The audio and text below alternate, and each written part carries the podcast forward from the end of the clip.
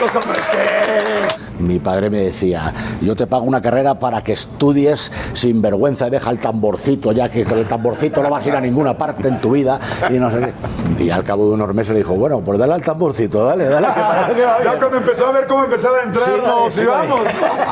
Pero es que en los 80 hacíamos ciento, entre 130 140 conciertos al año. Acababa el concierto y nos íbamos de pedo Claro, claro. cada noche. Eso lo haríais vosotros, yo no lo he hecho en mi vida. ¿eh?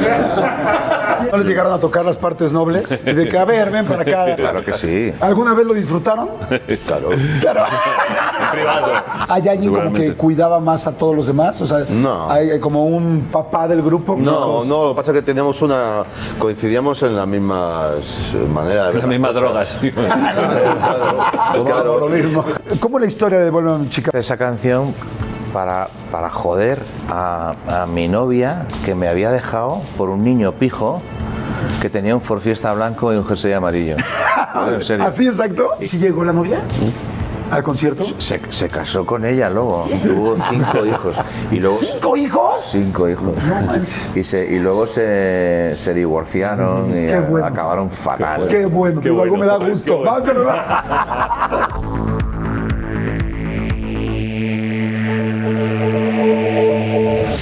Hola, ¿qué tal? ¿Cómo están? Pues un episodio más de la entrevista y hoy estoy, bueno, no saben lo feliz y lo orgulloso porque los admiro desde hace muchísimo tiempo, yo creo que ustedes también.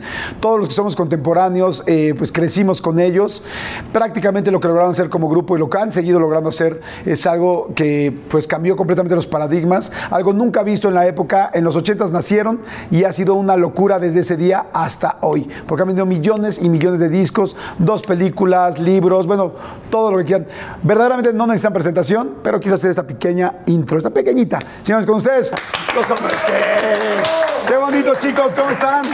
Muy bien. Qué bueno. Encantados. ¿Cuántas veces les han dicho no necesitan presentación? Porque ustedes sí son unos chingones, o sea, no todo, no todo el mundo le aplica, pero en, en su caso sí. Muchos años ya nos conoce la gente hace muchos años, la verdad, sí. Qué bueno. Claro, claro. Pues vamos a estar encantados. Bienvenidos a México una vez más desde el 85 que están aquí. Salud.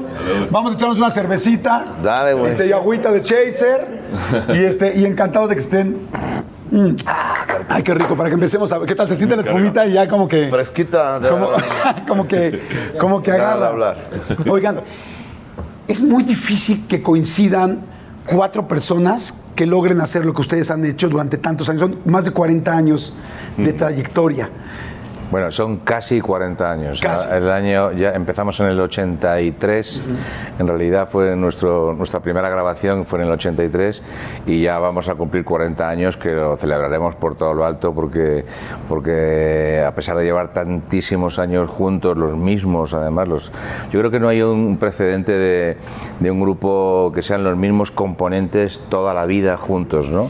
Nosotros somos amigos amigos desde hace 50 años, pero tocando en el, en el grupo 40 años vamos a hacer y tenemos intención de, de continuar hasta que, hasta que el cuerpo aguante. O sea que celebraremos el 40 aniversario y ojalá el 45 también, si Dios quiere. Claro, por y haciendo mm, canciones nuevas y discos nuevos y siempre mirando hacia adelante con nuestro pasado eh, glorioso, pero nuestro futuro emocionante siempre. ¿no? Eso, eso me encanta porque además verlos juntos eh, pues son muchos recuerdos, son muchas canciones, todo lo nuevo que están haciendo, pero además esta amistad, digamos que es la esencia, mi querido Javi, de esto, la amistad.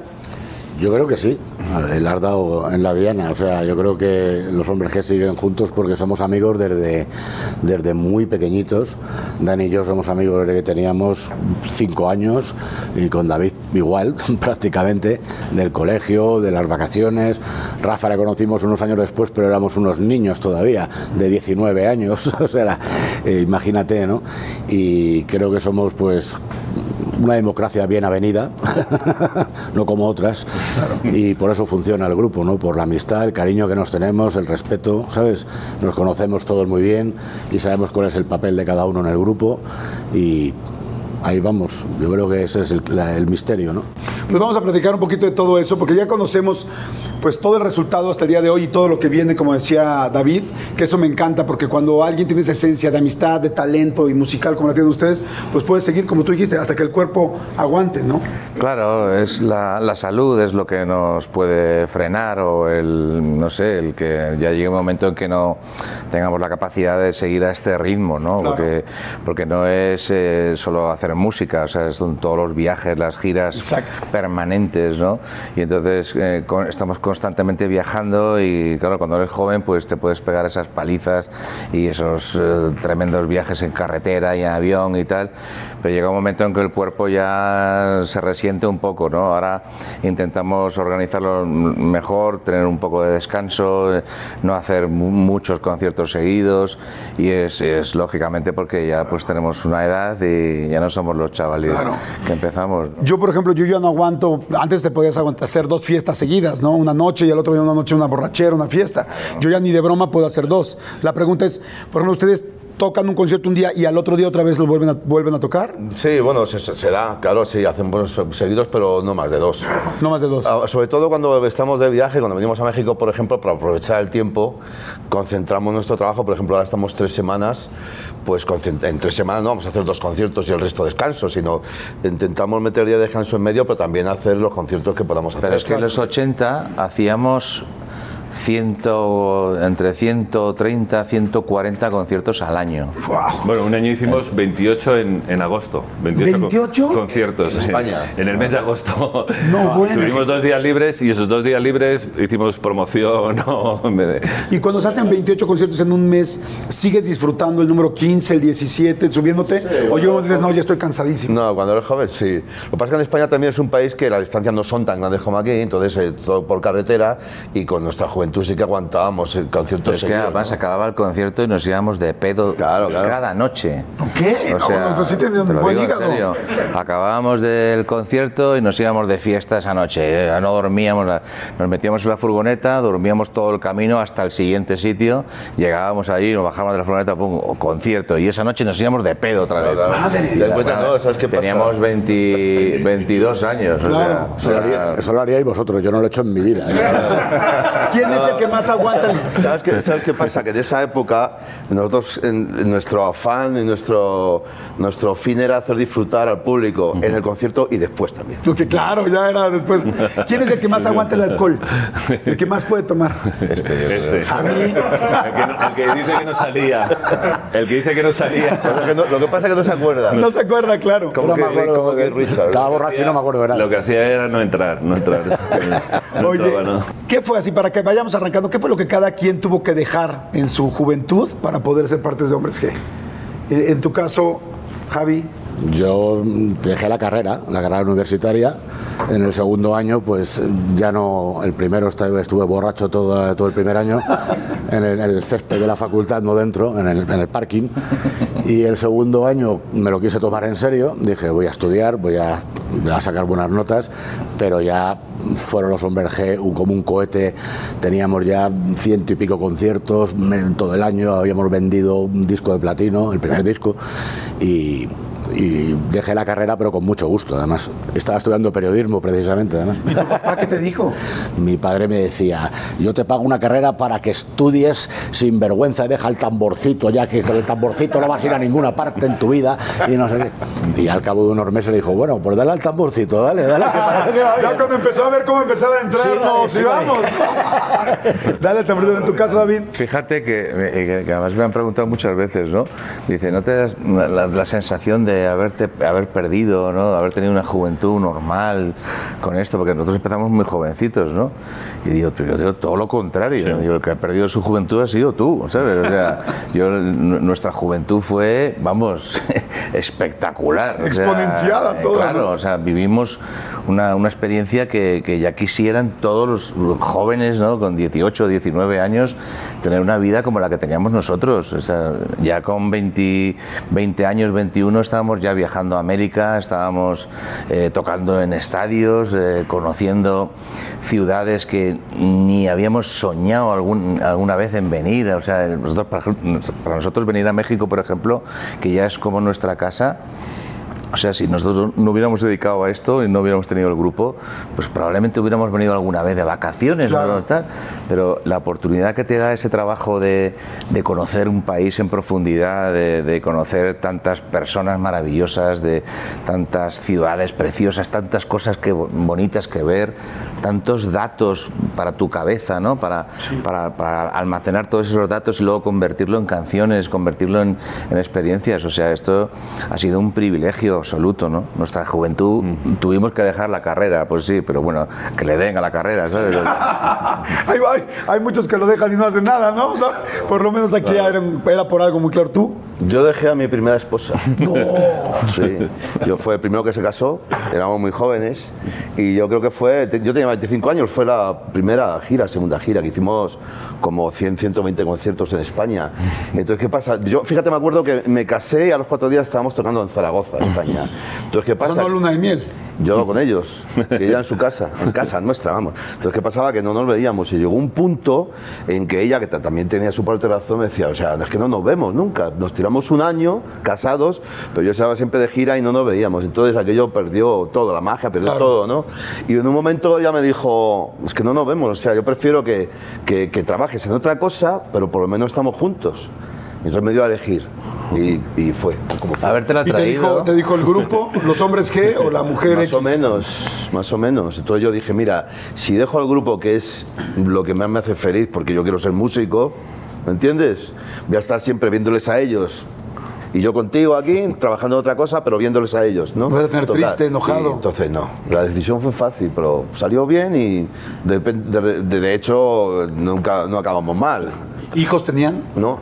Ay, qué bueno. Así que fue así. Yo perdí eso. Bueno, perdí no, dejé eso. Dejaste, sí. Hice bien, ahora beso, soy Piluca. feliz. Claro, Sí, le, sí, sí. le mandamos besos. De hecho, no, con ella de vez en cuando, no, ningún problema, ¿no? Oye, ¿algún día te Ella también es feliz, también se volvió a casar. ¿Cómo se llama ella? Piluca, se llamaba. Piluca. También se volvió a casar.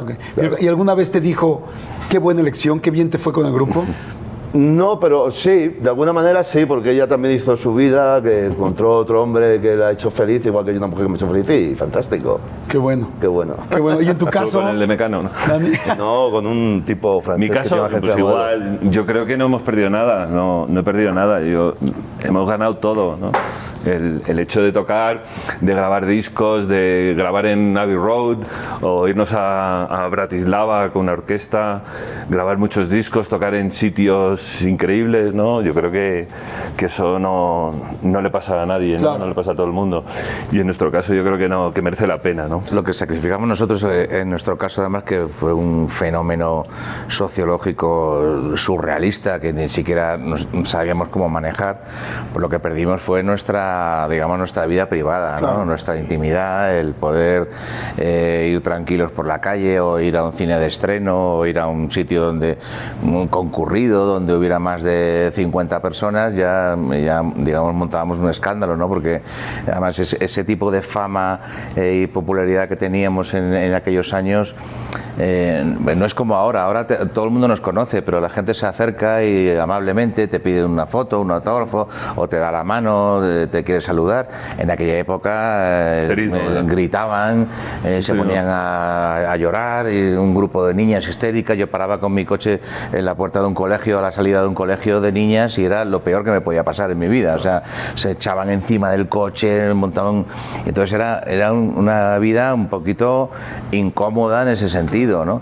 Pero nosotros no- lo tomamos siempre con sentido del humor, siempre nos reímos de eso. De hecho, por eso hicimos nuestra canción de la chica cocodrilo, porque nos reíamos de nosotros mismos, ¿no?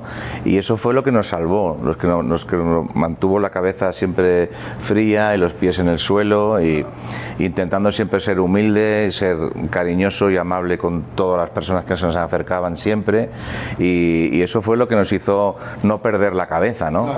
Que hay muchos artistas que se le va mucho la, la cabeza con esto, ¿no?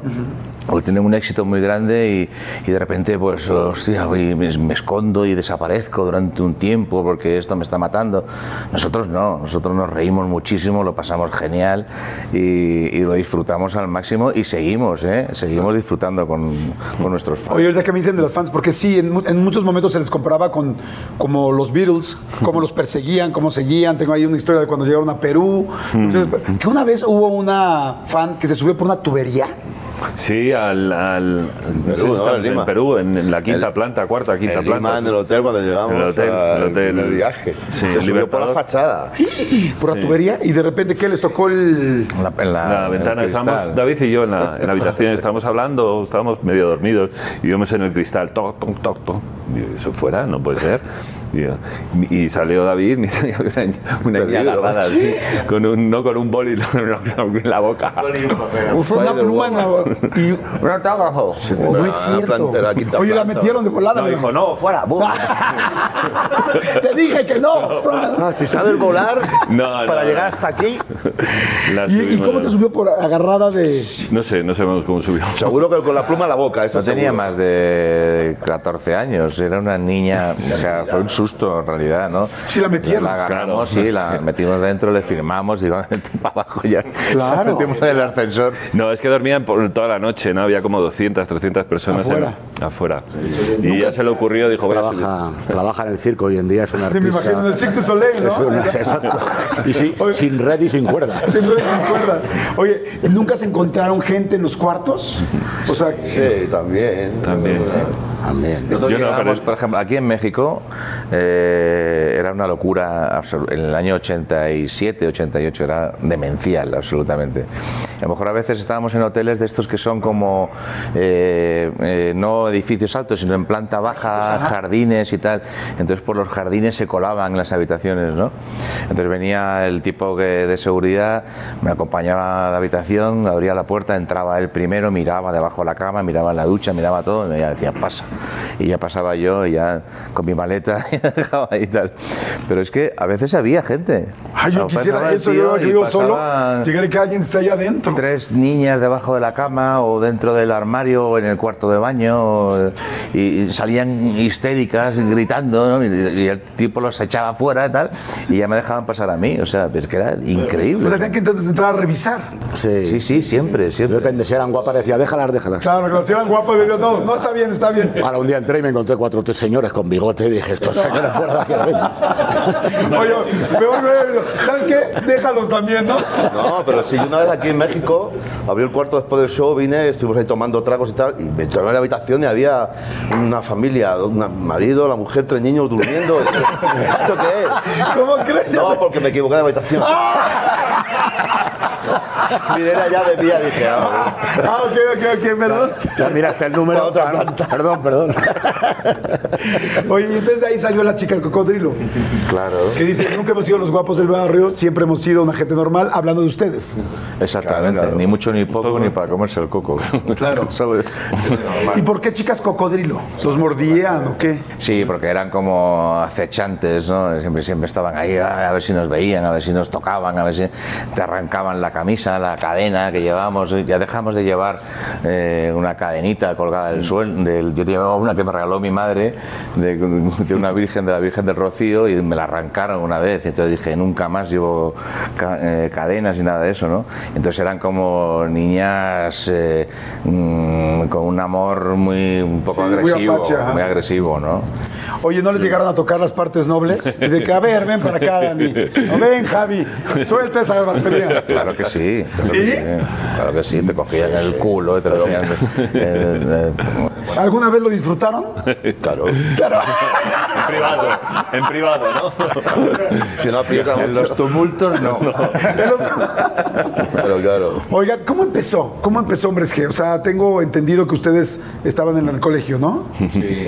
Javi y yo eh, éramos íntimos amigos, nos encantaba la música, eh, nos reuníamos en su casa o en la mía para escuchar discos y tal. Y Javi y Dani también eh, les unía la, la música, ¿no? A Rafa le conocimos un poquito más tarde, pero ya siendo muy adolescentes éramos unos locos de que nos intercambiábamos discos y, y escuchábamos esto, lo otro, ¿no? Y había una gran pasión por la música, ¿no? Un día decidimos intentarlo, ¿no? Sobre todo gracias a los Sex Pistols, por los Sex Pistols y salió el punk y los Sex Pistols mm, nos dijeron a todo el mundo esto se puede hacer, o sea, no, no hace falta ser Pink Floyd, ¿no? Para, para ser músico, ¿no? Se puede coger una guitarra y hacer ruido y tocar y pasarlo bien, ¿no?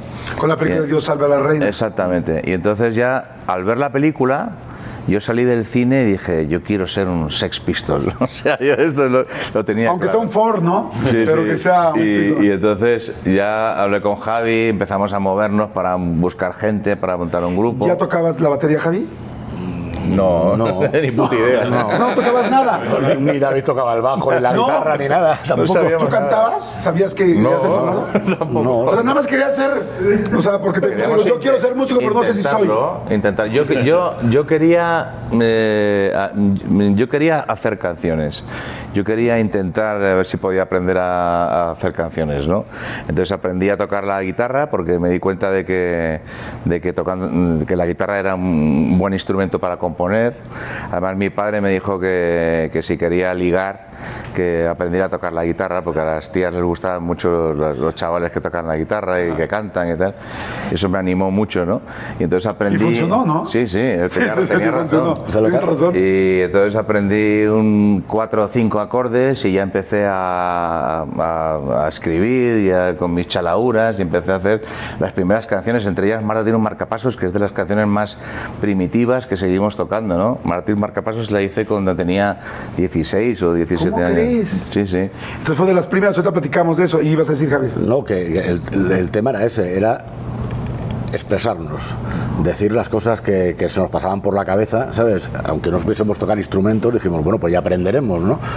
Por eso los Sex nos influyeron mucho, ¿no? Después de ver tantísimos grupos mm, enormes, ¿sabes? Con unos equipazos, unos musicazos brutales, guitarristas, pianistas, nos- vimos a los Pistols y dijimos, vamos a hacer lo mismo, ¿no? Esto, ¡ah! ruido, ¡eh! y más, más ruido todavía, por más ruido, porque los, los Pistols, vamos a ver, era un grupazo.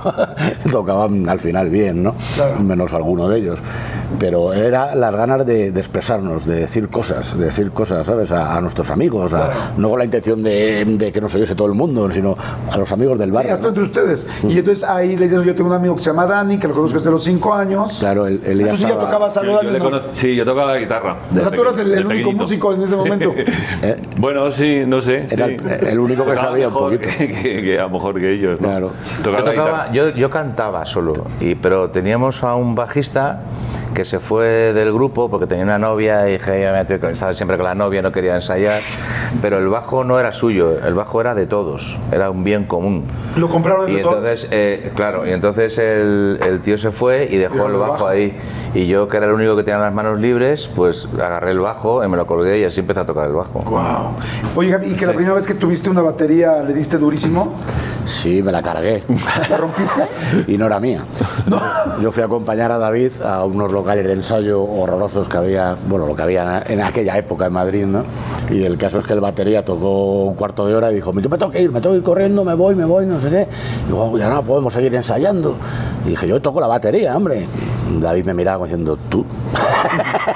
Él creía que podía tocarla. Me senté y empecé a hacer el burro ahí y, y hice un poco de Keith Moon de los Who, ¿no? Al final, como vi que no sabía qué hacer, empecé y lo tiré todo, lo rompí todo y se quedó así. Pepe y dijo, este es el batería que necesitamos. La actitud, la actitud es muy O buena. sea, la actitud fue arriba de la música. Sí, No sé si toca bien o mal, pero Claro. es el que queremos. Se aprende, la actitud se nace y ya está. ¿Y en qué momento se integra Rafa? Pues a Rafa le conocimos en, en un programa de televisión. Nosotros teníamos- una amiga común que nos llamaban para hacer como de figurantes. eh, cuando venía un artista a en un programa que se llamaba Aplauso, no sé si te acordarás, Aplauso, Tocata, todos esos programas, ¿no? Y venía un artista, nosotros íbamos detrás y hacíamos como de músicos.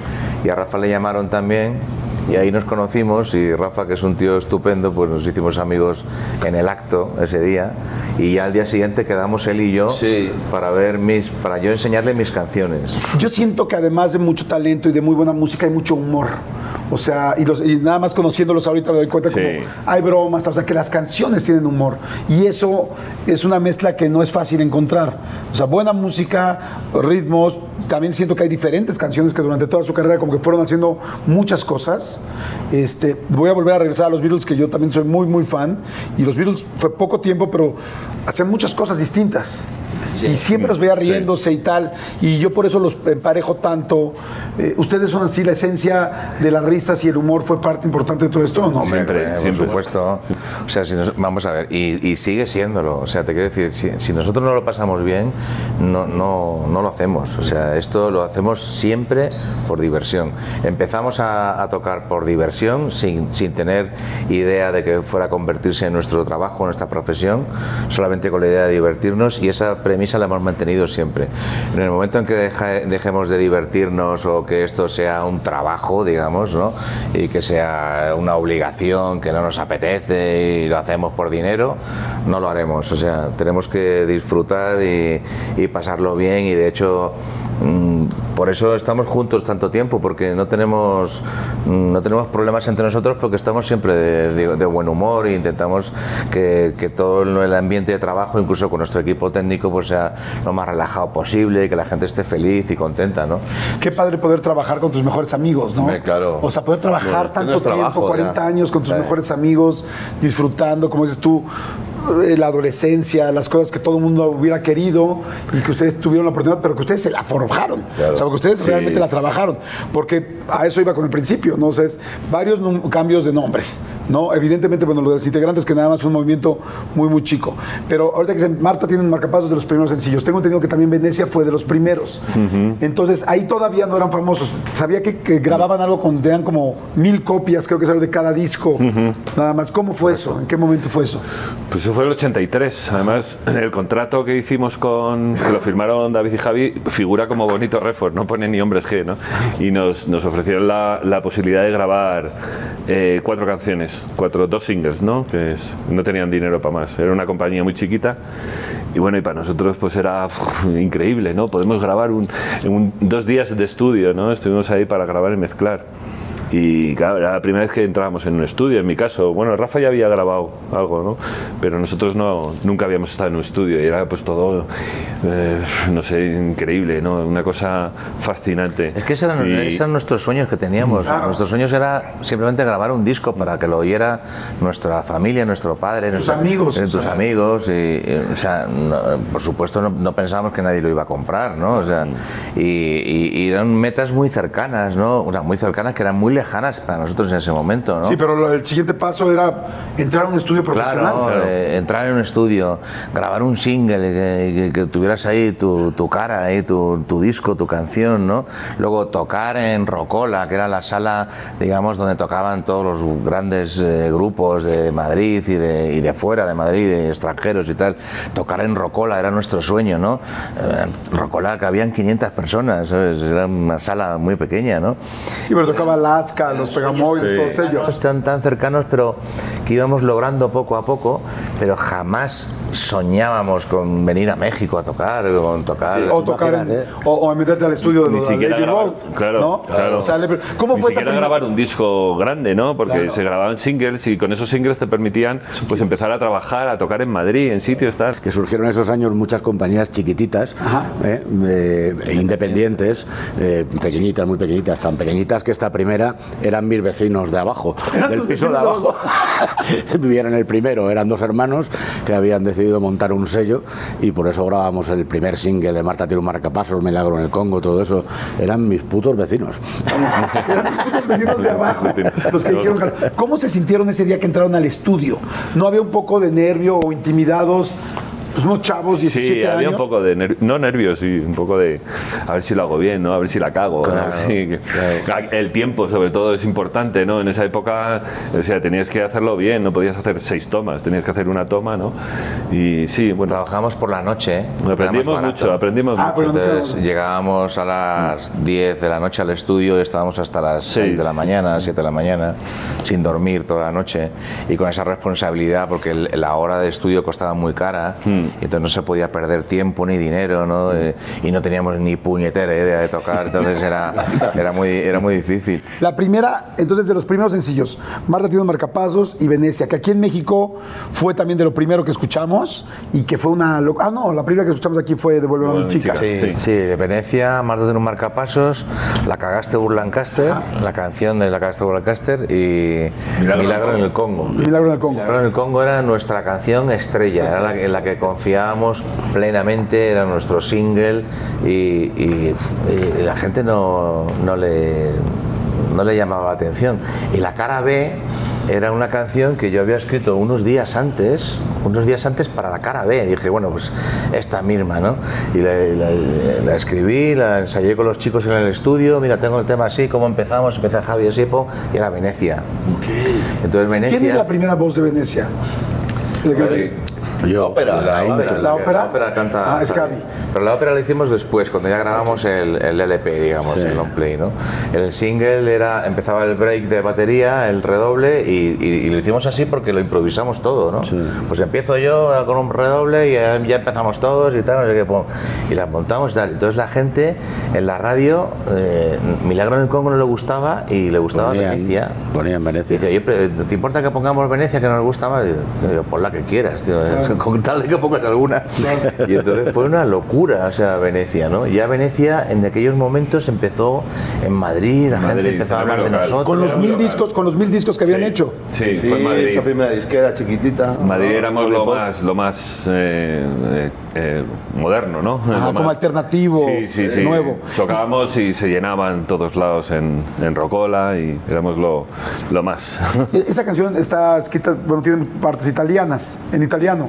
¿Tú sabías italiano? Yo tenía una novia italiana. Ah, muy bien, muy bien. que de hecho canta en el. De hecho, canta, hace el- ¿Ah, se canta? Hace los coros en el. De la amiga de Daniela Bosela que nos presentó. Ok. Era una Sí, pandilla. que se llamaba Lidia, era una novia que tenía yo en aquellos años y, y estábamos juntos en clase y me acuerdo que en, en- en nuestra clase, en el colegio, eh, escribimos la letra. ¿Cómo crees? Yo le decía y ella me traducía al italiano y no sé cuántos y ahí lo hicimos entre los dos. Yo soy un stroncho di merda. Ah, perfecto. Sí, sí. Todo barbaridades, todo palabrotas. Por eso la canción nunca la pudimos eh, estrenar en Italia, porque, porque decía muchas eh, barbaridades y groserías. Y, Italianas. y italianas. Y, y- y encima pues hablaba de la mafia, y eh, pasaremos de la mafia. Y, y- y la, la palabra mafia no se puede ni nombrar en una canción en, en Italia, por lo menos en aquellos años. ¿no? Ni ahora, ni ahora. Ahora también está complicado. Eh, Estuve yo hace, hace unos años, hace muy poquito, en Venecia, que no había estado nunca, con mi mujer. ¿Nunca Dije- habías ido a Venecia? Y dije, tengo que ir a Venecia. Algún día yo soy el que canta al principio de la canción. por cojones tengo que ir a Venecia algún día, ¿no? Y fui con mi mujer y estando en, una, en la, en la góndola, el gondolero, le dije a mi, a mi mujer, me, me- grábame con el móvil, con el celular, un vídeo, voy a cantar lo de Venecia. Le- me levanté y le dije al hombre, ¿puedo cantar algo? Oh, claro, claro, canta, canta, canta, ¿qué va a cantar? ¿Qué va a cantar? Y yo, es que la letra es un poco... No, ¿qué- ¿qué dice? Y le, le conté, ¿no? Yo soy el capone de la mafia, ya la mafia hizo así, con el remo hizo así para atrás, y pues seguí, seguí, seguí, el tío, no, no, no, no, no, no, no, no, no, canta sole mío, canta, no, no, no. Y, y me acojoné. loco que está cantando. Digo, Eso lo puede cantar aquí por los canales, eh, aquí a gritos. y no me dejó. Y entonces lo grabé así con el móvil, así. Bajito, bajito. la. No, pero lo cantaste alto. ¿eh? No, pero bajito, bajito. No, canta así con miedo. Y La canta sentadito, y sentadito, yo quería levantarme y ponerme allí, ahí delante de todos los chinos, los japoneses que haciendo fotos. Y yo, Oye, pero qué padres anécdotas porque hay cosas emocionantes, hay cosas como eso que dices, me, me dio, que, que da miedo, o a ellos les da miedo que mencionaran mafia. Y también creo que alguna vez estuvieron en Colombia en un concierto donde parecía que el empresario del empresario de atrás del empresario era Pablo Escobar. Bueno, Madre seguro, santa, ¿no te dan miedo? Seguro. No, no, que éramos conscientes. Éramos tampoco, inconscientes. tampoco tenemos mucho peligro porque él era el que nos contrataba él o su familia, porque yo creo que en esa época eran los que hacían eventos, porque tenían plata, hacían eventos.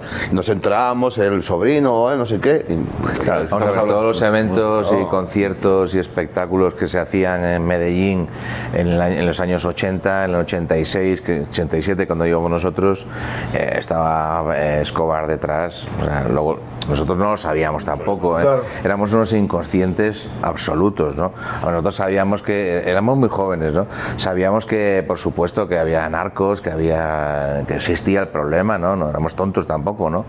Pero eh, íbamos tan panchos, ¿no? Yo, yo me acuerdo, luego lo he pensado muchas veces, digo, pero ¿cómo me, dejó ir mi madre ahí a esto? ¿sabes? O sea, yo le digo a mi hijo de, de 21 años, me voy a tocar a Colombia y tal. Y yo, ¿pero qué dices? ¿Tú estás loco? O qué?". Y nosotros íbamos pensando que no nos iba a pasar nunca nada. Y realmente no nos pasó nunca nada. Sí, sí. Pues salud por eso, señores. Salud. Vamos a hacer rápidamente un refil. ¿Saben lo que significa fichar aquí en México? Que decimos, ¿me estás fichando? Me estás fichando es yo estoy tomando y tú no estás tomando. Ah, Entonces, hombres que no me fichen, por favor. Tomen, tomen. Tomen, tomen. Vamos rapidísimo. Hagan ustedes también un refil. Vayan al baño. Hagan lo que ustedes quieran. No lo Este, fichen, ¿no? regreso de bola. No fichen, como dice Dani. Y regresamos aquí con los hombres que muy, muy rica la historia. ¿Cómo es la historia de Devuélveme a mi chica? Porque aquí, ah, yo te quiero que lleguemos a cómo llegó a México por el sufre mamón. Pero, ¿cómo escribiste Devuélveme a mi chica, David? Pues mira, yo hice, fíjate, hice esa canción para, para joder a, a mi novia que me había dejado por un niño pijo que tenía un Ford Fiesta blanco y un jersey amarillo. En serio. ¿Así exacto? Y entonces í- íbamos a tocar en Rocola eh, en, en- en do- dos semanas mm, para tocar en Rocola. Y entonces escribí la canción porque a mí me habían dicho que ella iba a ir al concierto con su nuevo novio. No. Entonces yo hice esa canción nada más que para cantarla y joderles. Te lo juro. Ok. Esa, esa es mi niño motivación, pijo es un niño fresa. aquí. sí. Ok. un rey. Niño- Un mi rey. Un rey, sí. Palazuelos. Sí. Saludos, diamante. Y- Palazuelos pijo, le vamos a decir. Y entonces la, la, la tocábamos, ¿no? Entonces la tocábamos y... y- ¿Cuánto tiempo antes le escribiste, perdón? Eh, unos 10 días antes. Diez o días sea, antes. Una semana, como mucho, sí, sí. Era muy, yo era muy rápido en aquella época componiendo. Y entonces eh, la tocábamos en- y, y estaba en mitad del repertorio, ¿no? Y cuando tocábamos otras veces la tocábamos y la gente ya decía, "La- la- pica, pica, pica, pica. No, yo, yo, a la gente le gusta esta, ¿no? Y yo hablaba con ellos y decía, oye, esta canción tiene algo, ¿no? a la gente le, le gusta especialmente. Cuando grabamos el disco con, con Paco Martín, como hablábamos, eh, Paco dijo, esta canción es acojonante, esta es la, es la canción y tal.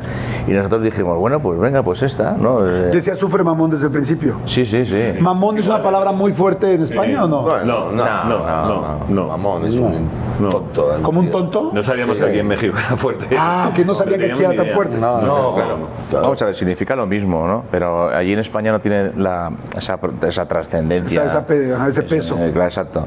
O sea, tú en España eh, le llamas mamón a un amigo tuyo. que le- ¿Qué tal, mamón? ¿Cómo estás? ¿Entiendes? Y, y aquí era, joder, cayó como, hostia, como si fuera... Es que nosotros no sabíamos ni que íbamos a, a- Claro. a sonar en México. pensábamos Claro. No, no sabíamos ni si íbamos a sonar en España, ¿no? Pero sacamos el disco. y bueno, ¿qué pasará? Pues, Claro. Nunca pensábamos que en dos años íbamos a estar Iba a pasar eso. Oye, ¿y si llegó la novia? ¿Al concierto? Se, se casó con ella luego. Se casó con ella. y ¡Qué tuvo- mamón! Tuvo cinco hijos. Y luego, ¿Cinco hijos? Cinco hijos. No manches. Y, se, y luego se, se divorciaron y Qué bueno. acabaron fatal. Qué bueno, Qué digo, algo me da bueno. gusto. Bueno. Vamos, Porque ya escuchando que todo fue real. Oye, y este, y sí, pero ¿y esa noche sí fue o no?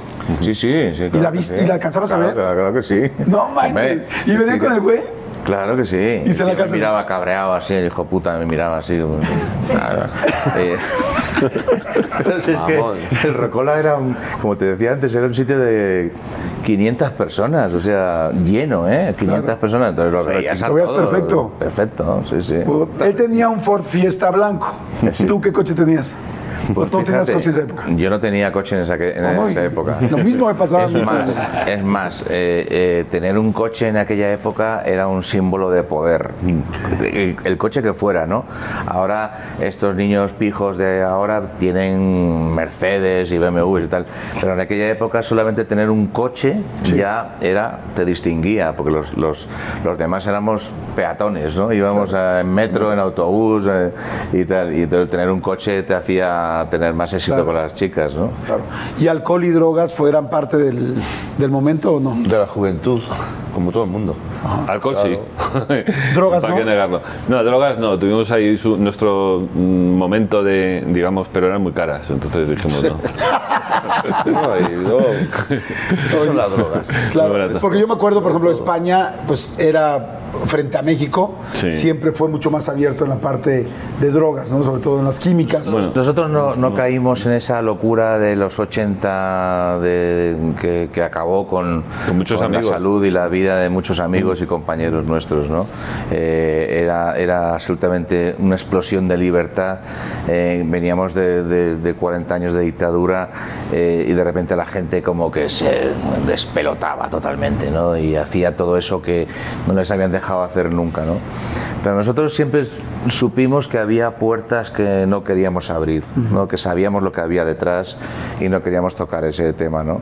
Y aunque nos agarramos unos pedos acojonantes, terribles toda nuestra vida y nos lo hemos pasado genial, nunca caímos en el pozo de las drogas. ¿no? Qué bueno. Pues sí, tomábamos cerveza y whisky y tal, y fumábamos porros también y tal, pero, pero no, no entramos nunca a saco ahí en, en las drogas duras y fuertes que, que han acabado con, con muchos de nuestros amigos, ¿no? Claro, sí. No nos interesaba, ¿no? ¿Hay alguien como que cuidaba más a todos los demás? O sea, No. hay como un papá del grupo, como hay de, No. oigan chavos, pasó esto. No, no, lo que pasa es que teníamos una. coincidíamos en las mismas maneras de ver Las mismas cosas. drogas. Claro, claro. No, coincidíamos en, la- en eso, es decir, hasta aquí. Por eso siempre nos hemos llevado bien, porque ninguno eh, era diferente como para, pues yo soy más loco de que todos, ¿no? Más, más destroyer. No, éramos los cuatro iguales, por eso coincidíamos también hasta en eso, como amigos, en decir, mira, hasta aquí, ¿no? Y ya está. Creo que como, o sea, los, los- los siento como que los cuatro tienen como los mismos valores. Claro. Como que la misma escuela, los amigos, la, la persona, o sea, Puede como ser. siento que... ¿Estaba en una escuela religiosa? Claro, es que tenemos el, eh, tenemos el mismo entorno, hemos tenido siempre el mismo entorno social. ¿verdad? Todo lo que, lo que nos ha hecho madurar y convertirnos en, de niños a jóvenes y luego a, a hombres ya a, a adultos, ¿no? Todo lo hemos vivido juntos, ¿no? Todas las circunstancias que nos han marcado, nos han marcado a los cuatro a la vez. Todas las experiencias que hemos vivido, las hemos vivido juntos, estando juntos, ¿no? Y entonces, nos, de alguna manera, nos han forjado el carácter a los cuatro y nos han convertido en lo que somos eh, las mismas circunstancias, ¿no? Estábamos, lo hemos compartido todo, toda nuestra vida, hemos estado en los mismos lugares, hemos, nos hemos ayudado unos a otros cuando lo necesitábamos y, y- y de alguna manera hemos vivido una vida los cuatro conjunta, ¿no? Nunca mejor dicho, ¿no? Somos un conjunto musical y somos un conjunto de amigos que hemos vivido todos estos 40 años casi juntos, ¿no? ¿Podrían dejar de trabajar ahorita y seguir viviendo económicamente? Bueno, Yo no, porque estoy divorciado. Tengo muchos gastos. Entiendo. Y tengo muchas hipotecas, pero bueno, sí podría vivir, pero mm, no sé, no tan cómodo. Sí, no, pero no sé, nunca- tampoco somos, no somos multimillonarios.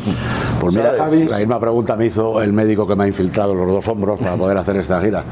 Me dijo, si te pongo una prótesis no podrías tocar nunca más la batería. ¿Estás para jubilarte? Le dije, no. He venido aquí precisamente para que usted me, me devuelva a los escenarios. Yo soy feliz y mi vida está en los escenarios. Es lo que más me gusta del mundo. No los viajes, pero los escenarios es lo que más me gusta. Lo preguntaba por lo siguiente, porque evidentemente han trabajado mucho y lo que yo decía es que padre ver a cuatro personas que en realidad podrían seguir, pero que quieren seguir haciendo lo que aman, porque eso es lo que te mantiene vivo, ¿no? Sí, o sea, tener o no tener la mega casa, no tener la mega casa, que afortunadamente, o sea, es- lo que te mantiene vivo es hacer lo que quieres. Yo ahorita los veo como cuatro amigos bajando aquí en México, en el hotel, a platicar un rato, que nos tomamos una cerveza, y es el carisma aquí a comer, y digo, "¿Qué? yo quiero eso, yo quiero eso con mis amigos. Yo tengo la gran fortuna de trabajar con mis amigos, trabajamos juntos y espero, y vamos trabajando 20 años, pero pues nos faltan 20 para ser los hombres de, ¿no? La vida es Y para ¿vale? seguir disfrutando Mira, la los- vida. nuestros técnicos, la gente del staff técnico que viene con nosotros son los mismos que, que de- desde hace 30 años. El que menos tiempo lleva, el más nuevo lleva 15 años con nosotros. Hay algunos que están con nosotros desde el 86.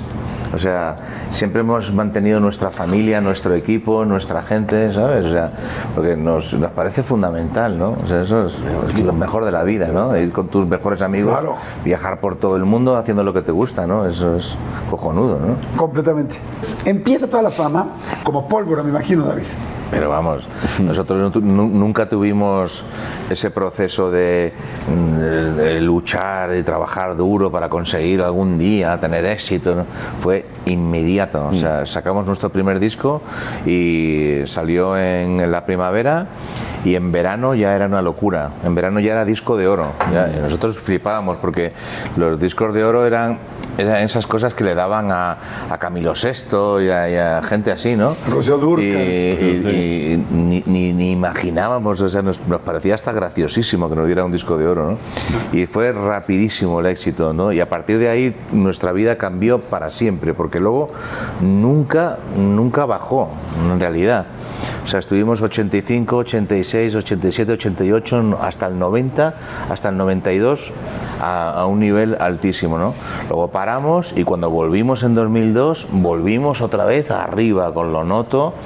Fue un éxito impresionante y desde el 2002 no hemos parado de trabajar hasta ahora. Estamos llenando el Arena México y, y tocando en Hollywood Bowl y en Radio City.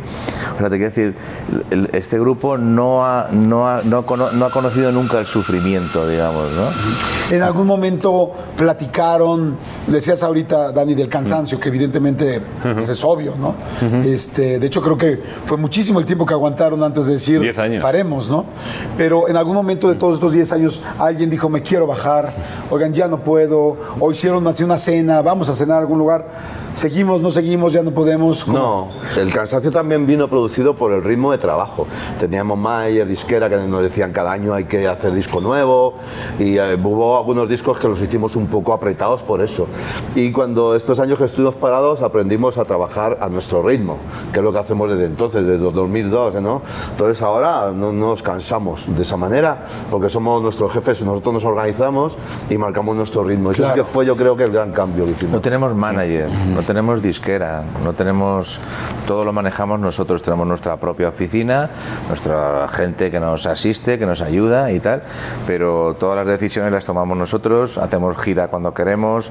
Estamos con un musical, una película musical eh, que, va, que va a ser eh, maravillosa y todas las decisiones las tomamos nosotros en, en consenso, por supuesto. Estamos todos de acuerdo y, y- y marcamos la dirección de nuestra vida profesional totalmente, ¿no? Nadie nos presiona de nada, hacemos lo que queremos en cada momento. Wow, qué rico. Maravilloso. La verdad, felicidades, felicidades porque además se lo merecen por todo. Y, y- y yo también, como dices, no, so- no somos un grupo que, que sufrió, pero sí un grupo con extremado talento y con ángel, ¿no? Porque si no, habría Puede muchos ser. grupos como estos, si no lo Tra- saben. trabajamos y- mucho, Y, muy ¿eh? trabajador. Sí, Es, o sea, talento, ángel y disciplina. Y trabajo, porque desde que regresaron no se volvieron a separar. O sea, mucha gente regresaba, grupos que regresaban cada vez que realmente necesitaban dinero, ¿no? Ya. Y este y ahora ustedes regresaron y regresaron por la pasión. Pero por fíjate, hacer- regresamos en 2002 por- precisamente gracias a México, porque México nos ofreció una gira de reencuentro de esas que hacían, ¿no? Como las que hacían de menudo y tal. Y, y era, querían que hiciéramos como unos conciertos puntuales, ¿no? Tres o cuatro conciertos, ¿no? Pero yo dije, hablé con los chicos y dije, mira, vamos, Bueno, vamos a estar la, la ensayando. verdad, la verdad es que la idea sí surgió de México, pero no era hacer una gira ni nada, era hacer Era esos cinco cuatro conciertos. cinco conciertos. Claro, y y yo le dije, vamos a hacer una gira, una gira cojonuda en México y grande. Y entonces hicimos esa, ensayamos, que llevamos mucho tiempo sin tocar juntos, ensayamos durante tres semanas y nos fuimos, vinimos aquí a México y, y nos lo pasamos tan bien, la gira fue tan increíble, el recibimiento de la gente, que dije, pues coño, pues seguimos. Oye, ¿cómo fue ese regreso, 20 ese, años ya. ese primer ensayo del regreso? ¿Del que dice el 2002, dijiste? Sí. El 2002. O sea, Sí, sí, o sea, el habían 2002 pasado fue. cuánto, nueve años sin tocar juntos. sí, ¿Cómo fue el primer ensayo no. que llegaron a dónde? ¿Dónde fue? Empezó con el redoble de Venecia. ¿En el redoble de Venecia qué es? Empezó el, Ah. la intro de Ah. Venecia, empezó el La verdad que llevamos, nos habíamos visto entre nosotros, pero juntos los cuatro, No. llevamos 10 años sin, sin estar los cuatro juntos. Y ¿no? entonces, ¿dónde fue el en? Eh, en ¿qué- un, en un cuartito, sí, como, con los instrumentos, venga, ¿cuál? Tocamos Venecia. Yo creo que Venecia. sí, yo creo que sí. Fue como sentirse como... eh, eh, Hay algo dentro que no cambia nunca, que es tu espíritu o tu rollo, como lo que es eh, ser hombres G, ¿no? Y entonces no tocábamos como 10 años después, sino como el primer día. Entonces dijimos, suena, funciona, Pero, nos fue, sentíamos pero igual. bueno, ¿no? vamos a ver, los Sí, primeros días fueron duros, ¿eh? fue un poco... pero había ahí, Estábamos muy desengrasados. ¿Se, se acordaban magia de las canciones o, o no? Sí, pero necesitábamos encontrarnos musicalmente otra vez y, y sonar eh, compactos, ¿no? Y yo, de hecho, los primeros días estaba un poco preocupado porque no me acababa de, de- de sonar bien, ¿no? Y además ya no éramos unos niños, ¿no? Ya no podíamos salir a tocar borrachos, ¿eh? Y pasarlo bien y tal. Había que tocar, había que tocar bien y había que no decepcionar al público. Y entonces nos pusimos ahí las pilas y nos pusimos a trabajar duro para que el grupo sonara compacto y lo conseguimos, ¿no? Al final, ya te digo, la gira que hicimos aquí fue espectacular. Hicimos o sea, dos meses, dos meses. Hicimos Dos México, meses. luego hicimos Colombia, Ecuador, ¿verdad? Perú, hicimos dos meses. Y Sí, luego regresamos yo- a España y ocurrió lo mismo de España. Wow. Hasta hoy. Oigan, y ahorita que estabas hablando del bar, de, de- de que si salían, que si salimos y nos echamos un drink o no, la canción de Visite nuestro bar, eh, ¿es un bar que realmente existe o no? Sí, es, es Rowland. un Rowland, que es el bar que, al que le hemos dedicado este disco, la esquina de Rowland, que sigue exactamente igual. ¿Ves? Este, es- ¿Ves? Estamos ahí en la puerta del bar. Y, ¿Y sigue abierto? Sigue abierto, Sigue abierto. eh, y sigue exactamente igual. con la misma decoración, los mismos dueños. Es, es de las pocas cosas, co- junto con los hombres G, que no han cambiado nada en 40 años. Y, y, a él, y a Nano, que es el dueño de Rowland, le hicimos visite nuestro bar. ¿eh? ¡Wow! Y, este, y entras al bar y te dicen, aquí fue inspirada la canción Bueno, de están nuestros instrumentos ¿Ah, sí? eh, originales, antiguos. Un montón de fotos pared, nuestras. Fotos nuestras. Ahora queremos que, que pongan una placa en el Ayuntamiento de Madrid y pongan aquí empezó Está Hombres padrísimo G. eso, claro. Sí, sí. Este es el nuevo disco, que es la esquina de Rowland. Bueno, pues ahora sabemos por qué, que es el bar, que es donde viene realmente la canción de Visita nuestro bar. Oigan, y la llegada a México. La llegada a México con, con Sufre Mamón, porque aquí fue una locura. ¿Cómo fue? Pues ya habíamos estado, el primer país fue Perú y, y poco después México y nosotros pensábamos que, que ya de entonces era el, como el país más importante ¿no? en toda América, junto con, a lo mejor con Argentina, que nunca fuimos. Perdón que te interrumpa, pero que cuando llegaron a Perú, Fue una locura porque nosotros, en Perú, pues no, no sabíamos casi nada, pero un empresario de allí fue el que nos llamó ahí lo primero, lo primero y cuando llegamos al aeropuerto era una locura porque entonces la gente se, se metía hasta, hasta la pista del avión, rodearon el avión, nosotros vinimos después como de 16 horas de vuelo y, y salimos de allí como en otro mundo por el, por el viaje, pero también por lo que nos encontramos allí. Cientos de niñas, de- sobre todo de- venían del colegio, todas vestidas de colegialas y fue, no sabíamos. Bueno, la gente de Rafa cosa- lo está contando muy tranquilo. Mm. Eh, Ellos rompieron las vallas de, de- que, que no dejaban entrar a nadie en la pista, por supuesto, igual que ahora. Eh, rompieron las vallas, arrasaron, entraron en como una jauría hacia la escalera del avión. Nosotros nos bajamos del avión, vinieron unos tipos, eh, nos metieron unos coches negros, Sí, los tíos iban armados hasta los dientes. Nosotros pensábamos que nos estaban secuestrando, te lo juro. Y, y nos llevaron ya, y aquel viaje fue ya una locura constante, desde ese día hasta el día que nos fuimos de Perú. A todas partes donde íbamos teníamos una multitud en la puerta de la radio, en la puerta de la televisión, en la puerta del hotel, en un histerismo surrealista. Los conciertos eran impresionantes, tocamos en el Estadio Nacional de Lima. Te hablo de que nosotros íbamos la primera vez a Perú, pensábamos que íbamos a tocar en una sala. la en- cruzábamos o sea, no teníamos el- ni, ni el charco. puta idea de lo que estaba pasando. No habíamos salido de nunca Madrid habíamos nunca. salido de y España. aquello ¿nunca fue- habías ido a España? No, no, era la primera vez que... Ninguno, o sea, de- no, no. fue Madrid, Perú. sí, sí, sí. Sí, sí. Eh, Llevamos todo ese viaje como dos semanas o tres con 10 o 12 guardaespaldas todo el día. Luego llegamos Mira, cuando- a, y de ahí de fuimos- ahí- cuando de ahí nos fuimos a México. Ah, No, a Colombia No, y a Colombia, Ecuador. a Colombia y a Ecuador primero, que también Muchísimo era una éxito, locura. una locura. Venezuela. Y llegamos a México y en México íbamos a la radio y nos decían, "Bueno, a ver, tú dime cómo te llamas ¿Cómo y qué? ¿Y instrumento tocas. Cuando veníamos de, de- de- de- de una cosa de locos en Perú y en otros países. Era volver a ¿no? empezar aquí. Sí, y aquí yo- de empezar de reconocer cero. que, que éramos, yo en especial, bueno, Javi también, éramos escépticos. Me acuerdo de una noche volviendo al hotel, digo, aquí nos va a costar, va, va- y decía David, no, no, ya verás, ya verás, va, va a funcionar, va a funcionar aquí. En, Yo les en- dije, aquí vamos a vender un millón de Sí. discos Digo, y lo vais a ver. Y bueno, eh, ya Es que veremos sabes- tal. Pues vendimos un millón de discos. Sí. Nos dieron un disco de diamante aquí en México. De- del disco de, Sí, el- del un par de cerdo, palabras. del, del cerdito. Es que no éramos conscientes, tú imagínate esa llegada a Perú, de Lima. Yo me acuerdo que lo que pensaba era, ¿quién coño viene en el avión para que toda esta gente esté aquí? No, no- no- no éramos conscientes, no, no- no- no teníamos ni, ni idea de que era por nosotros, ¿no? Querías decir mi puta Sí, idea. ni puta idea, sí me he cortado, perdón. Sí, pero además nosotros íbamos en la cola del avión, entonces decíamos, tiene que venir alguien muy importante en, Claro, business, claro. ¿no? ¿Quién vendrá? ¿Quién vendrá? Papá, Un guau. equipo de fútbol o- Wow. Oye, pues vamos a hacer rápido otro refil para que la gente pueda este, ir a- al baño, para que la gente pueda hacer lo que quiera y regresen. Si les está gustando, por favor, denle like, eh, síganos. Acuérdense que entre más nos ponen, entre más siguen la, o se suscriben a la cuenta, pues bueno, más fácil es que tengamos muchísimas entrevistas. Y activen la campanita, activen la campana para que siempre les avisemos. Gracias a todos los suscriptores, gracias a gente de todo el mundo por todos los comentarios. Pongan muchos comments de lo que opinan. Eh, ya saben que los artistas siempre lo están viendo, los grupos lo están viendo y les va a dar mucho gusto poderlos leer y estar pendientes con ustedes. Hacemos refil y regresamos. ¿Por qué escogieron o quién escogió Sufre Mamón para que fuera la primera canción? Sabiendo que aquí la palabra mamón iba a ser un pedo, prácticamente. Que no lo sabíamos. No sabía. No lo sabíamos. Entonces, eh, era nuestro, nuestro single que en Ah, España ok. había triunfado de una manera espectacular. Entonces, lógicamente, con donde íbamos, íbamos con nuestro single.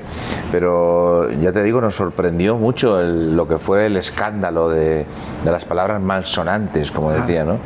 Recuerdo que incluso eh, queríamos ir a siempre en domingo, porque era el programa que más.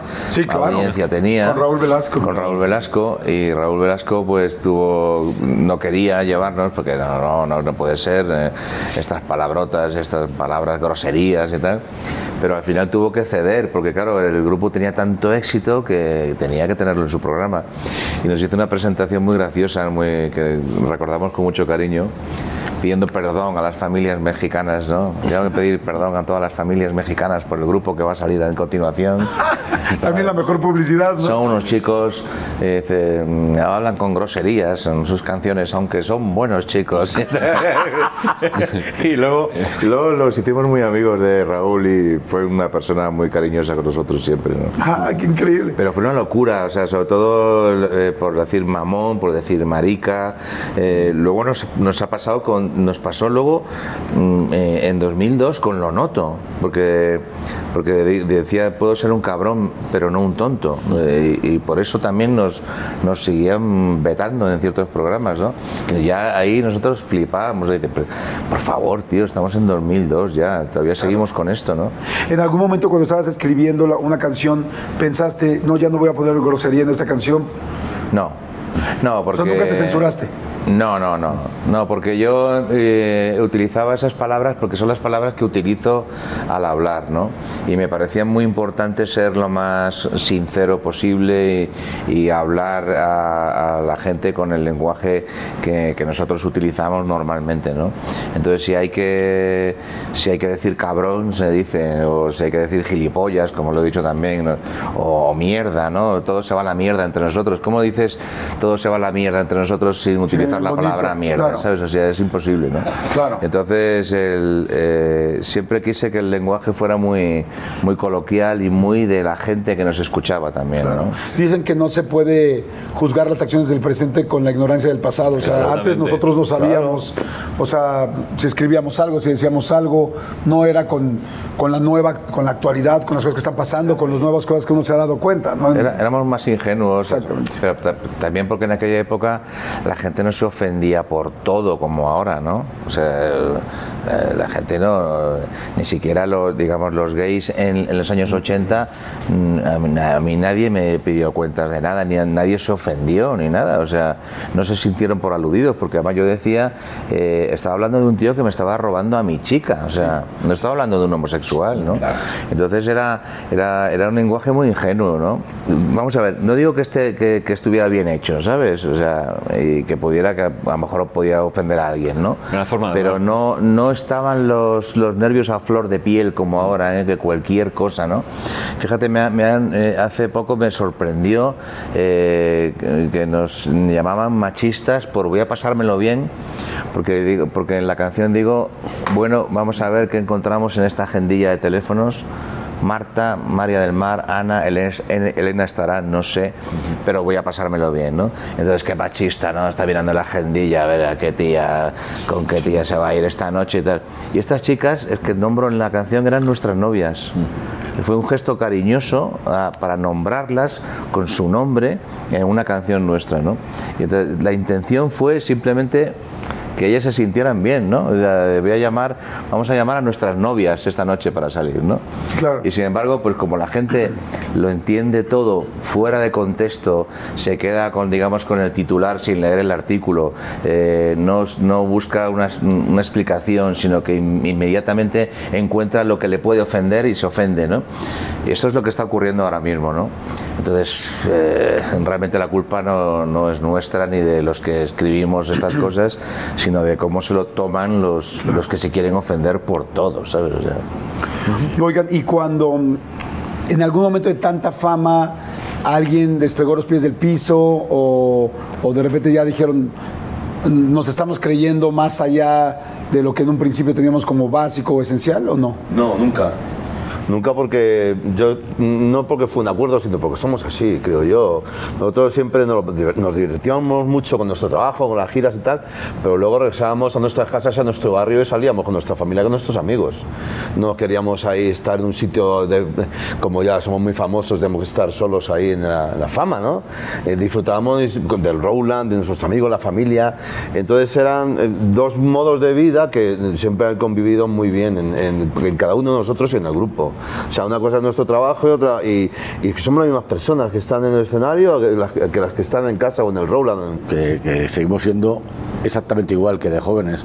Llegas a casa y no que te vas al partido, que te vas al bar de la esquina y al otro bar y te mezclas con todo el mundo y, y nunca hemos sido lo que decía Rafa, ¿no? Es que llego y me quedo en mi nube aquí metido, encerrado, ¿no? A lo Michael Jackson en tu burbuja con oxígeno. No, no, no. Estamos por la calle, vamos a los centros comerciales, solos, no llevamos a nadie que nos proteja ni nada, ¿sabes? A lo mejor aquí sí, pero por la que estamos de concierto, las giras, hay seguridad, pero en nuestra vida privada vamos solos por la calle, por los bares, por todas partes, mezclándonos con todo tipo de gente, como, una, como cualquiera, por supuesto, porque somos así. A mí me pasó hace poco, tengo un hijo de 16 años y veníamos en el coche y me dijo, papá, te tengo que enseñar una canción que te vas a morir. Y yo, ah, qué bueno, pues evidentemente le gustan muchas canciones en inglés, tal, y hay muchas cosas que no conozco. Dice, no, pero te vas a morir. Me dice, con esta vas a llorar cuando tengas un momento difícil. Y agarra y me la pone y pone temblando. pero este, pero me dice, es que me llega esa canción porque tal. Y, eh, o sea, él conoció hace seis meses a los hombres que por temblando. Qué bueno. Es acojonante porque yo no sé por qué la gente me- le afecta tanto, porque eh, no fue nada. O sea, fue una, una pequeña riña que tuve con mi novia y escribí esa canción, o sea, pero no fue algo tan, tan drástico y tal que, que que cambió mi vida y tal. Cuando escribí la letra, ¿no? Me refiero, fue simplemente una bronca, ¿no? Y, y un momento de celos ahí y tal, ¿no? Y, y- y surgió, es una de esas canciones como, como decía Antonio Vega, el pobre, eh, que, que se vomitan, ¿no? O sea, fue rapidísimo. Yo creo que no tardé ni ni 10 minutos en escribir esa canción, o sea, y sin embargo tiene un potencial, una energía. Si vieras en los conciertos le- eh, el momento de temblando es algo, o sea, espectacular. A la gente le llega, le llega de verdad muy, muy hondo, ¿no? Y el otro día en Arena México, o sea, se te ponen los pelos, como decir, ¿no? De, Chichinitos, de- aquí. chichinitos, ¿no? O sea, de ver a la gente cómo, cómo, cómo recibe la canción y cómo la, cómo la, la- la comparte conmigo, ¿no? Es algo increíble, ¿no? Yo creo que es algo fantástico, ¿no? De que no tiene, que no tiene todas las artes, que la música sí tiene, ¿no? Que no tiene generación. Se puede pasar, pasar como, como el cine, que bueno, evidentemente sé que están ustedes súper eh, influenciados por el cine, las portadas, los nombres, eh, la canción de Indiana Jones, o sea, tantas cosas, ¿no? Pero, pero sí creo que eso es lo fantástico de la música, ¿no? Porque es fuerte eh, decirlo, pero el día que ustedes no estén aquí, de cualquier manera van a estar. Sí, sí, cierto. O sea, las canciones Cierto. van a seguir. Las canciones van a seguir de la aquí. música es algo que ni siquiera los artistas podemos calibrar. Exactamente. Es Es magia. algo, yo siempre he dicho que las canciones son mucho más importantes que, que los propios artistas, ¿no? Las canciones se quedan para siempre, como tú dices, ¿no? Y a veces no, no eres realmente consciente de, de lo que, de lo que vas a provocar con esta letra, con, esta, con este mensaje que estás mandando, ¿no? Yo creo que las canciones hay que hacerlas a, a una sola persona, ¿no? Y esa es la única manera de que todo el mundo se crea que ella es esa persona, ¿no? Guau. Y es, es, es verdad, o sea, yo realmente escribo canciones para, para gente que está muy, muy cerca de mí, ¿no? Y escribo canciones sobre ti, sobre este, él, sobre tal, pero gente que está en un círculo muy, muy cercano, ¿no? Y sin embargo, consigues que personas en, a 8.000 kilómetros de casa, a 10.000 kilómetros, en ciudades que ni siquiera has estado nunca, en países mm, de exóticos, ¿no? Y le llegue esa canción y, y- y sienta que la has hecho para él, ¿no? Claro, sí, así de esa manera tan auténtica. Pues la verdad, yo les quiero agradecer muchísimo su tiempo. Sé que ahora más que nunca, siempre ha sido importante, pero ahora más que nunca, eh, pues lo cuidan mucho más, porque pues es obvio, ¿no? Han sido tantos años de trabajo, tanta disciplina, tanto pues tanta chamba, como decimos aquí, que hoy en día también hay que recoger y disfrutar para poder seguir disfrutando, ¿no? Para poder seguir haciendo todo lo que están haciendo. Felicidades por este nuevo libro. Nunca hemos sido los guapos del barrio, de Javier León Herrera, que bueno, es un excelente, ha hecho biografías importantísimas, hizo también creo la de Luis Miguel, ahora hizo esta de ustedes, está padrísimo. El nuevo este, disco La esquina de Roland, que ahora les puedo asegurar que la próxima vez que vaya a Madrid voy a ir a buscar el- Roland, voy a buscar, me voy a sentar, me voy a sentar y voy a decir qué lindo que lo que me dijiste hace rato, Dani, de que te gustaría igual algún Echar día sí. dejar tus cenizas ahí porque es uno de los lugares Es que uno de más los sitios que tengo pensado. de los lugares que más te han llamado la atención. Me decía, me decía Javi, yo sigo yendo, la sigo pasando increíble. O sea, ese tipo de cosas que, que, que te gusta ver dónde empezó algo tan grande, que no solamente existió, sino que sigue existiendo y que lo siguen haciendo y que siguen Cuando haciendo parte de vayas esto. te, te acompañamos a tomar Ah, una voy a ser cerveza, por feliz. supuesto. Me claro. encantaría, claro que sí. Claro que sí. No, Te lo devolvemos la, la invitación. Muchísimas gracias. Y yo quiero nada más terminar, eh, como les decía, felicitándolos por todo lo que han hecho. Eh, pues bueno, yo soy un, un mexicano más que les agradece porque pues me acompañaron en muchos momentos de mi vida eh, y ahora es chistoso como ver cómo las siguientes generaciones sigue pasando igual, ¿no? Como es la música es magia, más allá que el artista. Sorprendente. No había, no había pensado nunca eso, pero tienes toda la razón. Y este y quiero mostrarles nada más una foto, una foto muy sencilla eh, y pedirles que me que, que me digan qué estaba pasando en ese momento y que me digan qué va a pasar en el siguiente. Mira, ponme por favor la foto. Esta fue una de sus esta fue una de sus primeras fotos. Sí, sí, es la primera sesión de fotos que hicimos. Éramos jóvenes y guapos. La primera sesión de fotos que, que hicieron. Y a ver, cuénteme, cuénteme un poco Pues esta foto. yo creo que es eh, el hambre, la cara de hambre, de comernos el mundo. Los ojos, no la mirada. Pero fíjate que ya estábamos en esa sesión de fotos ya, y ya estábamos de cachondeo totalmente. Sí. Estábamos ahí, seguramente Javi acaba de decir una tontería y yo por eso le estoy mirando, riéndome, y Rafa también, y Dani, o sea, estábamos haciendo el tonto ya desde el principio, ¿no? Y yo creo que esa, eh, tengo muchísimo cariño a esa camiseta de Casablanca y, y me acuerdo perfectamente de- del look de Javi que siempre iba con esas camisas hawaianas. Antes de- de- Que ahora están de moda otra vez. Antes- Ahora están de moda otra vez. Ha vuelto ¿Las la- guardaste? Eh, no, en España veo a todos los, los chicos de 18 ya- años con camisas un día de ya esas entró ahora. en el lado oscuro ya para siempre, ¿no? ya lleva siempre de negro. Me de- vestí de cucaracha vestido. ya. Pero antes se llevaba siempre de colores, todos íbamos de colores. Eso demuestra, digamos, nuestra actitud, nuestras ganas de, de divertirnos, de pasarlo bien y la, y la inocencia que se ve en nuestras caras es, eh, es increíble. ¿no? ¿En qué, ¿En qué estaban en ese momento? Qué ¿Qué pasaba en su qué casa? pómulos. ¿Qué pasaba en su familia? ¿Quiénes eran? Pues Cada está. uno dígame más o menos lo que pasaba en tu caso. Estaba, pues eso, viviendo con mis padres y, y probablemente estaba todavía en la facultad, en la, en la universidad.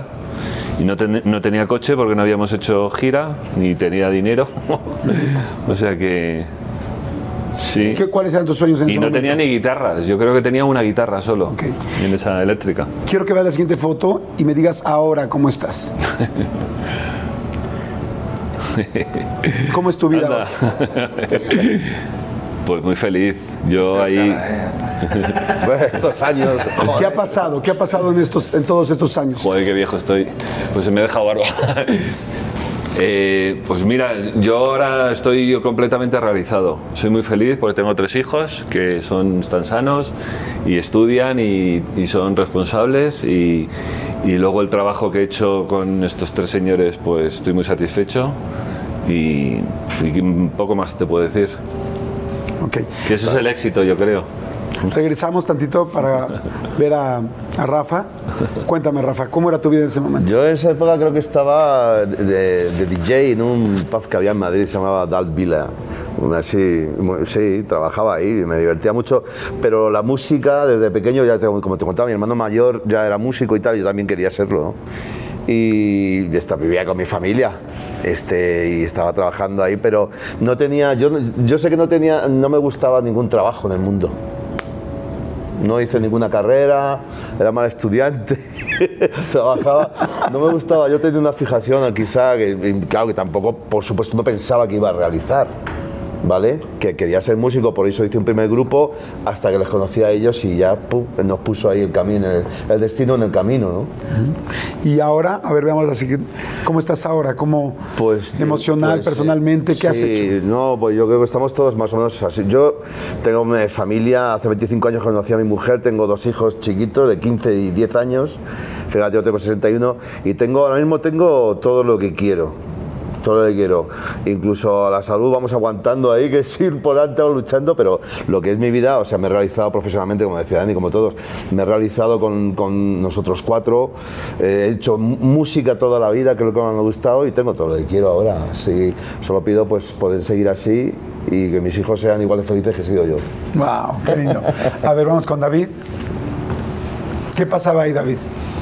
Bueno, ese tío era un, un tío loco por la música, eh, convencido, convencido absolutamente por la, por la, por la gran inconsciencia que tenía, por supuesto, de que, de que nos íbamos a comer el mundo. Yo, yo me quería comer el mundo a bocados, o sea, estaba en un momento de plenitud, de juventud eh, extraordinario, me sentía muy feliz. Vivía en casa con mi padre, que mi padre era un genio absolutamente, tío estupendo. Y, y estaba feliz ahí con mis amigos, abrazaba a mis amigos de, de toda la vida.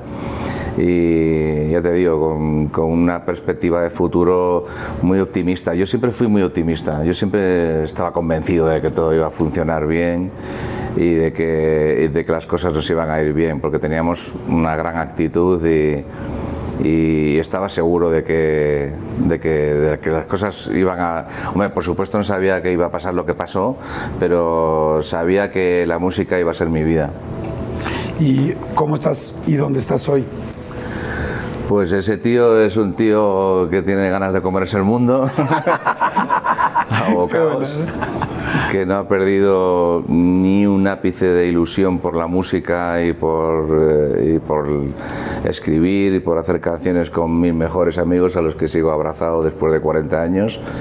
Estoy quizá en el mejor momento de mi vida, eh, súper feliz, eh, tranquilo eh, y, con ganas de, de seguir trabajando en lo que más me gusta y en compañía de mis mejores amigos. Perfecto. Wow, me encanta. ¿Y Javi? ¿Cómo estabas ahí? ¿Cómo estaba ahí? Estaba completamente enloquecido, igual que ahora, pero de otra manera. Era un chaval que, es que te voy a decir poco más o menos lo mismo, me ha- quitado David un par de frases que iba a decir lo mismo. Eh, tenía ganas de comerme el mundo, no, me lo estaba comiendo ya, de hecho. No sé lo que comía ni lo que no comía, pero yo le daba bocados a todo. Iba, me tiraba por las cuestas, aunque fuesen cuesta arriba, ¿sabes? Yo rodaba igual. Eh, tenía ganas de cachondeo siempre, ganas de estar mm, con mis amigos, de borrachera, de, de haciendo bromas, haciendo chistes, no sé. Nos íbamos, eh, pandillas enteras, alquilábamos un apartamentito para dos y nos metíamos 15, nos íbamos a una playa y arrasábamos por donde íbamos. Es más, cuando empezamos a hacer los primeros conciertos, pues eso, por eso decíamos, no, mañana no vamos a tocar a no sé dónde, vamos a, a quemar la ciudad, ¿sabes? Vamos a, íbamos como, como, como cabras, como cabras, ¿no? Pero, bueno, no sé. Y, ¿Y ahí ahora? estoy con mis amigos abrazados. Te iba a decir lo mismo. Lo que más me gusta de esta foto es que ahí estamos los cuatro abrazados, en diferente orden, pero los mismos. Veo un tío feo de cojones, horroroso, pero que, que- que la- que mi vida sigue siendo estar en un escenario, ¿sabes? Tocando la batería mientras pueda y si no tocaré la zambomba. Pero mm, es mi vida y, y estoy en un momento muy feliz, muy tranquilo, en el sentido sentimental, ¿sabes? Con mi mujer también, llevo 27, 28 años, ya ni me acuerdo, con ella, que es una santa de Dios, y, y- y no pretendo tampoco mucho más en la vida. No quiero tener un Ferrari, ni tener una mansión, ni tener. No, con lo que tengo, tengo más que de sobra. ¿Sabes? Y lo único que quiero es poder seguir trabajando en esto y que me siga queriendo mis tres amigos y que me siga queriendo mm, los millones de, de público, de personas que tengamos por todo el mundo, ¿no? Wow. Ahora, es curioso, ¿eh? porque o sea, ahí se ven dos cosas. Seguimos sonriendo, que ninguno nos hemos operado. Ni la de lo que bolsa, se- ni de lo que se ve, Tendría- tendríamos que ver. De lo que se ve no nos hemos operado. es que ves a muchos grupos eh, Claro. y dices, Ya te digo. por favor, no. Tenemos cara de claro que es, no de plástico. Yo, O sea, somos sinceros. Claro. Sí, tío, sí, yo lo que quería, a mí me encanta esta foto. A mí me encanta esta foto. Yo sé que siempre cuando nos vemos jóvenes y cuando vemos que ha pasado el tiempo, de repente la imagen nos salta, pero yo creo que lo que es fantástico es todo lo que han hecho y, y todo lo que han hecho, no estoy hablando profesionalmente, o sea, lo que han hecho como amigos. Ahorita mencionábamos que es éxito y precisamente queríamos poner estas fotos porque creemos que eso es éxito. Lo que han podido hacer estos 40 años. La ¿no? continuidad. El éxito, No tiene que ver- el éxito es ser feliz. Claro, Y es ser nosotros, feliz. Nosotros No- somos felices. No tiene que ver con los millones, con haber vendido el millón, ni con el Grammy, ni con todo el dinero, ni con todas las giras, ni con todos los sold outs. O sea, al final la esencia está ahí. Yo tuve la oportunidad de conocerlos hoy por primera vez y lo sentí inmediatamente desde que estábamos sentados allá. Son cuatro amigos con mucho ángel, con mucho talento, con mucha disciplina, pero sobre todo con esos corazones los cuatro juntos. Es muy difícil poder platicar con alguien que después de tantos años y de tanto éxito y de tanta fama puedan seguir verdaderamente con la misma esencia con la que empezaron. Y esa era la parte más importante de poner esas dos fotos. Los felicito. Definitivamente, ojalá que mucha gente pudiéramos tener ese éxito, que es como bien lo dices Javi, estar con tus amigos, poder seguir disfrutando, estar en un momento tranquilo, con las subidas y bajadas, con los temblando y con los éxitos, con las cosas fantásticas y con los nietos, con los papás y con los hijos, con las personas enfermas que ya no están y con los nuevos que están naciendo. El asunto, ese círculo, ese círculo de vida en el cual hoy nosotros estamos, quizá no sé si más adelante o más atrás, no lo sé, pero sí es muy lindo poder conocer a gente que se ha podido verdaderamente realizar, porque venimos a ser felices y no todo el mundo lamentablemente lo puede hacer. Felicidades más allá que por cualquier éxito, por el libro y por el nuevo disco, por la amistad, por la felicidad y por el éxito personal que tienen. Muchas gracias. gracias. Muchísimas gracias. Eso, de vivir la vida día a día, de intentar ser feliz cada día, de, llegar a la noche y haber pasado un día estupendo y, de cuando llegue el fin de tus días mirar para atrás y decir, joder, qué bien me lo he pasado, tío, ¿sabes? Es- esto es lo, que, lo fundamental, ¿no? El, ser feliz y poder compartirlo, ¿no? Con, con la gente que tienes alrededor, eh, cuidarles, quererles y, y recibir ese amor también por parte de ellos, ¿no? Macho, me estoy emocionando, me estoy emocionando. Claro. Es un triunfo personal. ¿no? Me vais a hacer llorar y voy a tener que tomar otra cerveza. ¡Salud, señores! Muchas gracias, los hombres que. ¡Qué rica plática!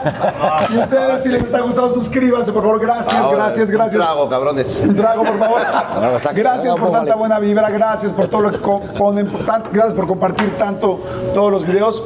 Los queremos muchísimo y nos despedimos. Gracias. Gracias. Chao.